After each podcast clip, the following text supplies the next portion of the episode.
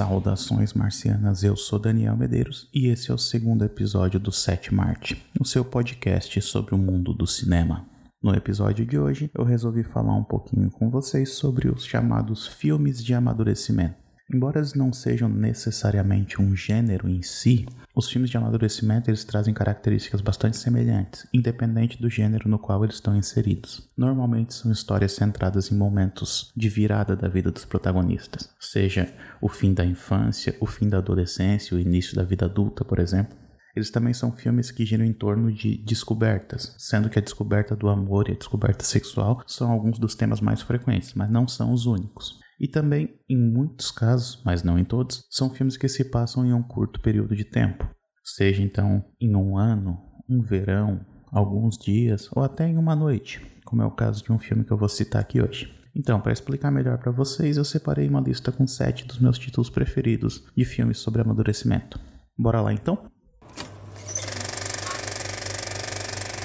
O primeiro filme que eu quero falar hoje é um chamado Houve uma Vez um Verão, de 1971, dirigido pelo Robert Mulligan.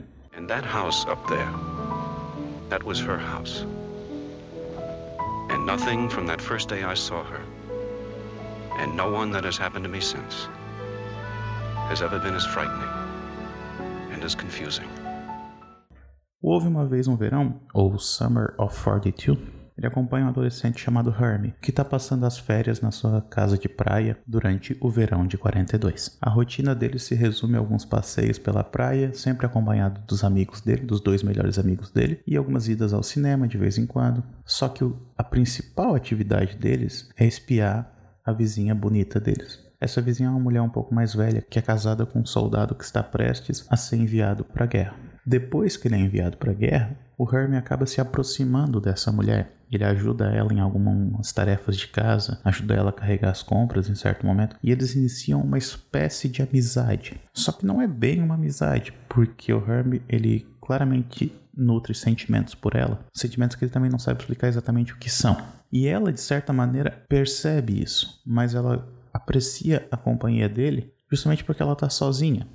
O Houve uma vez um verão ele é um filme que fala bastante sobre descobertas sexuais, sobre descoberta do amor e sobre decepções amorosas. É interessante como a ambientação do filme, que é um ambiente bucólico, ela serve de contraste para os horrores da guerra que estão acontecendo do outro lado do oceano, longe dos olhares dos personagens, mas que de alguma maneira as consequências do conflito conseguem atingir esses personagens mesmo estando tão longe da guerra.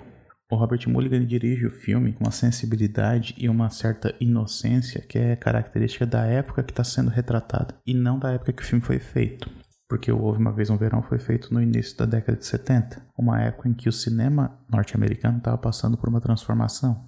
Foi a época da chamada Nova Hollywood, que produzia filmes muito mais calcados na realidade, muito mais pé no chão, muito mais cruz. E o que Mulligan faz é entregar um filme que ele é muito característico da Hollywood clássica, da Hollywood da década de 40. Então ele é sensível, ele é emocionante e ele é até inocente em alguns aspectos. Além disso, o filme tem uma trilha sonora belíssima do Michel Legrand, que ela fica presa na cabeça mesmo depois que o filme acaba.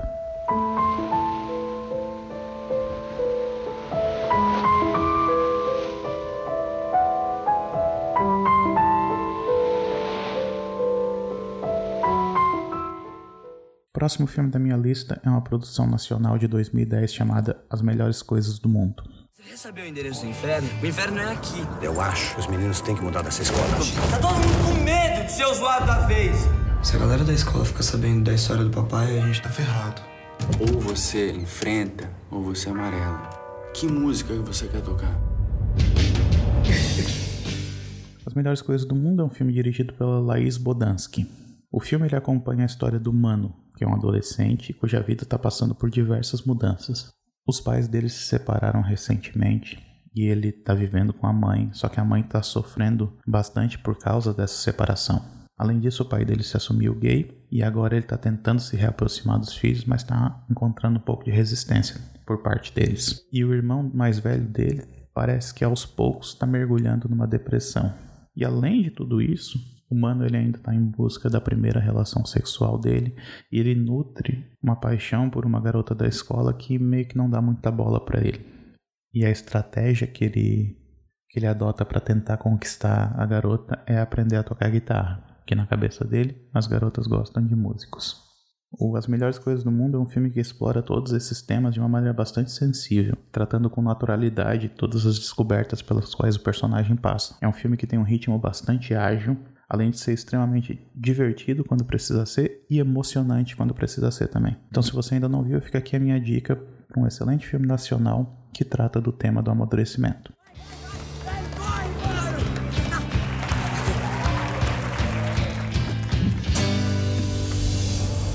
Não é impossível ser feliz depois que a gente cresce. Só é mais complicado. O próximo filme da minha lista é um chamado Jovens Loucos e Rebeldes, do Richard Linklater. need of a serious attitude adjustment, young man. Super dominant male in a 50s greaser uniform. That's what I love about these high school girls, man. I get older, they stay the same age. O Richard Linklater é um especialista em filmes sobre amadurecimento. Um outro filme dele, chamado Boyhood, da infância e juventude, é o que poderia ser considerada a história de amadurecimento definitiva.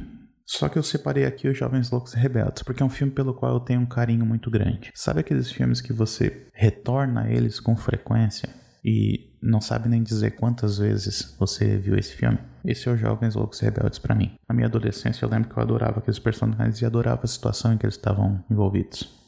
A trama ela se passa no último dia de aula de uma cidade pequena e ela mostra a rotina desses alunos, desde os que estão se formando no ensino fundamental até os que estão se formando no ensino médio. Então, ao longo de uma única noite, nós acompanhamos esses personagens navegando pelas estradas vazias de uma cidade pequena na década de 80, buscando alguma coisa para fazer, buscando uma maneira de se divertir, tentando novas experiências e tentando encontrar o seu lugar no mundo.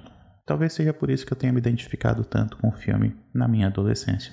Jovem Loucos Rebeldes é um filme que mostra duas mudanças que acontecem ao mesmo tempo. As mudanças daquelas pessoas que estão abandonando de vez a infância e as mudanças daquelas pessoas que estão iniciando, dando os primeiros passos na vida adulta. Então tem muita discussão a respeito de como a vida vai mudar a partir do momento que eles vão entrar no ensino médio e também como a vida vai mudar a partir do momento em que vão entrar na faculdade. Jovens Loucos e Rebeldes é um filme que continua funcionando muito bem para mim, mesmo já tendo ultrapassado a idade dos personagens. De vez em quando eu ainda volto para esse filme e eu ainda me divirto muito com ele. Well, look, man, all I'm saying is that if I ever start referring to these as the best years of my life, remind me to kill myself. Well, all I'm saying is I just want to look back and say that I did it the best I could while I was stuck in this place. Had as much fun as I could when I was stuck in this place. Played as hard as I could when I was stuck in this place. Dogged as many chicks as I could when I was stuck in this place. O próximo título da minha lista é um chamado Os Reis do Verão. This is the side of our new house, man. What, like a tree house? No, like a real house. We're moving out. Have water, shelter. We put a balanced meal on the table. We're men. Os Reis do Verão acompanha três personagens que resolvem criar uma espécie de sociedade sozinhos no meio da floresta. A ideia é que eles vivam dos seus próprios recursos, mas claramente isso não acontece porque eles estão sempre voltando para a cidade para comprar comida ou para fazer outras coisas. Eles se afastam da sociedade para poder ser jovens para sempre, uma espécie de Peter Pan moderno. Mas é justamente o ato de se afastar que impulsiona eles em direção à vida adulta. Os Reis do Verão é outro filme que trata desse, dessa ideia de, do medo em relação à mudança e da necessidade dessa mudança. O filme também aborda temas como amizades, como os primeiros amores, tudo sempre de uma maneira muito leve e muito divertida. A direção é do Jordan Vogue Roberts, que depois também fez o divertido Kong Ilha da Caveira. E se nada do que eu disse até agora te convenceu a ver esse filme, então eu indico que você procure o filme apenas por um personagem coadjuvante chamado Biagio. O Biagio, ele é simplesmente hilário. Ele é um personagem estranho, para dizer o mínimo. Tão estranho que ele sequer estava nos planos dos protagonistas de participar dessa sociedade que eles montam. Ele simplesmente foi junto e ninguém teve coragem de dizer para ele que ele não era convidado. mas a presença dele ela se torna essencial para o grupo e ao mesmo tempo ele também se torna a alma do filme todo. I'm glad you came out, Biagio. Have you ever felt this at one with, with yourself, with your instincts, with nature? This masculine? I don't know. I don't really see myself as having a gender. Is that a problem? Agora eu vou falar um pouquinho sobre um filme chamado Digam o que quiserem, de 1989.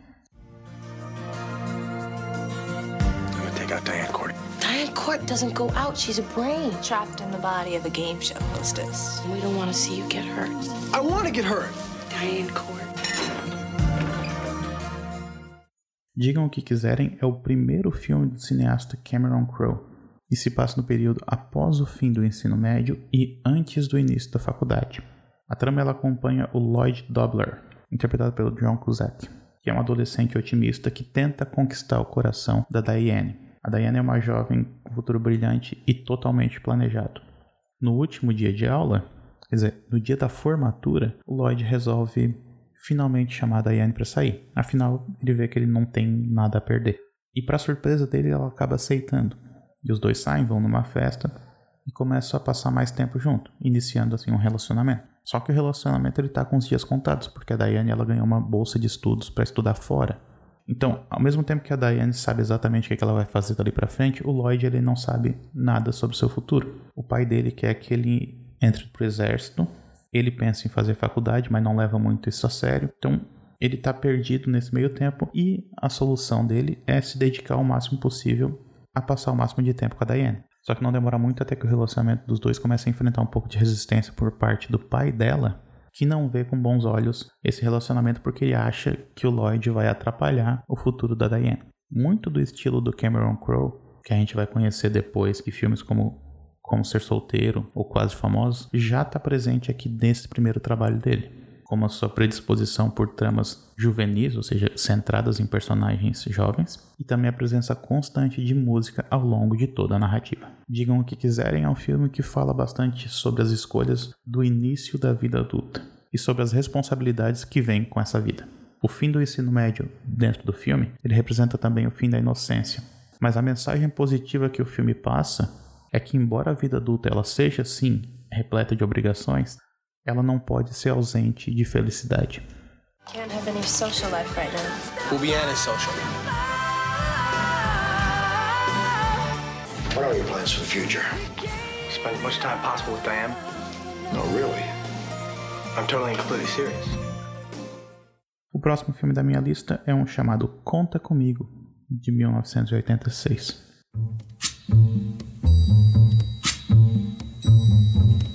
In all our lives, there's a fall from innocence. A time after which we are never the same. It happened in the summer of 1959. Conta Comigo é uma adaptação de um conto do Stephen King e narra a história de quatro amigos que partem numa jornada a pé pelas ruas de uma região rural na década de 50 nos Estados Unidos. Os amigos estão em busca de fama. Um deles ficou sabendo da localização de um corpo de alguém que estava desaparecido há algum tempo. Ele conta para os amigos e os amigos então resolvem partir nessa jornada para poder encontrar o corpo entregar para as autoridades e talvez até aparecer nos jornais por conta disso. O filme é quase todo centrado na viagem que eles fazem, no caminho que eles percorrem até chegar a esse objetivo. Então a gente vê muito das tentativas deles de, de conseguir comida, as aventuras que eles passam. Tem uma cena, inclusive, que é bastante angustiante, que é quando eles têm que atravessar a ponte do trem. E eles não sabem se o trem vai passar ou já passou. Dá para imaginar o que acontece, né? Mas mais do que uma história de perseguição, uma história de aventura, eu conto comigo é um filme sobre amizades. Sobre amizades que a gente faz na infância e que muitas vezes ficam na infância. A jornada desses personagens ela serve para reforçar as amizades que eles já tinham, afinal eles passam a se conhecer melhor, só que também ela serve como um prenúncio para o fim da infância e para o fim dessas amizades. Então é um tom meio agridoce que o diretor Rob Reiner consegue imprimir em toda a obra.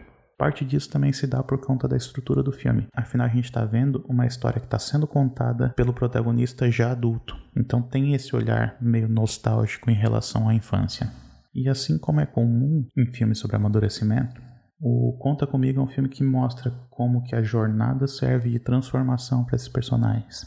E como a partir do momento em que eles partem em busca daquele corpo, eles também estão dando os primeiros passos em direção à vida adulta. I'm never gonna get out of this town, am I, Gory? You can do anything you want, man. Yeah, sure. I'll see you. Not if I see you first. O último filme que eu separei para vocês hoje é um bem recente, de 2018, chamado Oitava Série. Hey guys, uh, it's Kayla back with another video. So, the topic of today's video is being yourself. Being yourself can be hard, and it's like, aren't I always being myself? And yeah, for sure. Escrito e dirigido por Bo Burnham, oitava série acompanha Kyla, uma garota adolescente de 13 anos. A Kyla, ela tá enfrentando o maior temor dos adolescentes, o ensino médio. E o filme acompanha a rotina dela no colégio, enquanto ela tenta entender melhor o mundo à sua volta. Ela tenta fazer novas amizades, ela se interessa por garotos e ela frequenta as primeiras festas. Ela também tem as primeiras decepções e algumas experiências bem pesadas. Duas coisas me encantaram muito nesse filme. A primeira foi a excelente atuação da Elsie Fisher, que é a atriz que interpreta a Carla, porque ela transborda carisma ao longo do filme todo. Outra coisa que me encantou foi a maneira como o filme trata a relação dela com o pai dela. Porque em vez de centrar o filme em volta de conflitos entre pessoas que não se entendem, o que seria o mais comum em filmes de adolescentes, o diretor escolhe aproximar esses personagens, mostrando como os dois estão igualmente perdidos em relação ao mundo que eles habitam. Porque ao mesmo tempo que a Kyla não sabe bem como lidar com essa nova realidade, o pai dela, que é o único responsável pela criação dela, também está aprendendo o que fazer e ele também comete muitos erros. E é a partir dos erros cometidos pelos dois que eles conseguem crescer.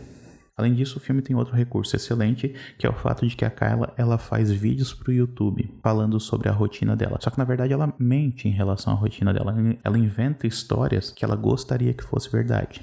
E o fato de ninguém assistir os vídeos dela, porque eles têm zero visualizações, é um recurso ainda mais eficiente, porque os vídeos se tornam uma espécie de diário dela, ao mesmo tempo em que ela está expressando em voz alta aquilo que ela gostaria que acontecesse. Ele substitui o recurso da narração em off por um recurso que está muito mais inserido dentro da realidade da protagonista. Então, Oitava Série ele é um filme que ele não segue caminhos fáceis e já estabelecidos ao tratar do tema da adolescência. É um filme leve, é um filme divertido, principalmente por causa do carisma da protagonista. Put yourself out there a little. I'm gonna stop eating with you if you keep saying one, doing you said I could say one thing. I'm really like nervous all the time. I try really hard not to feel that way. But you just need to face your fears and let people know the real you. Antes de terminar, eu queria fazer só mais uma indicação para vocês, que é de um livro chamado Joyland, do Stephen King. O Joyland ele se encaixa bastante no tema aqui discutido, porque ele também é uma história de amadurecimento.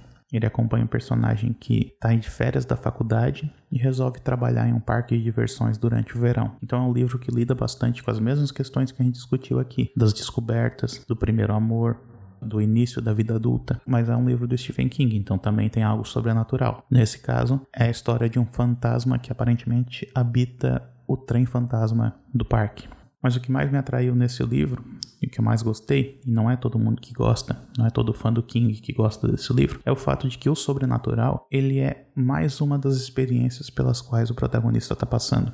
Ela não é a principal experiência. A descoberta do sobrenatural é apenas mais uma das descobertas da vida adulta. E isso foi o que eu mais gostei no livro. Então, eu acho que vale muito a pena quem quiser ir atrás. Joyland. Bom, por hoje é isso. Eu espero que vocês tenham gostado.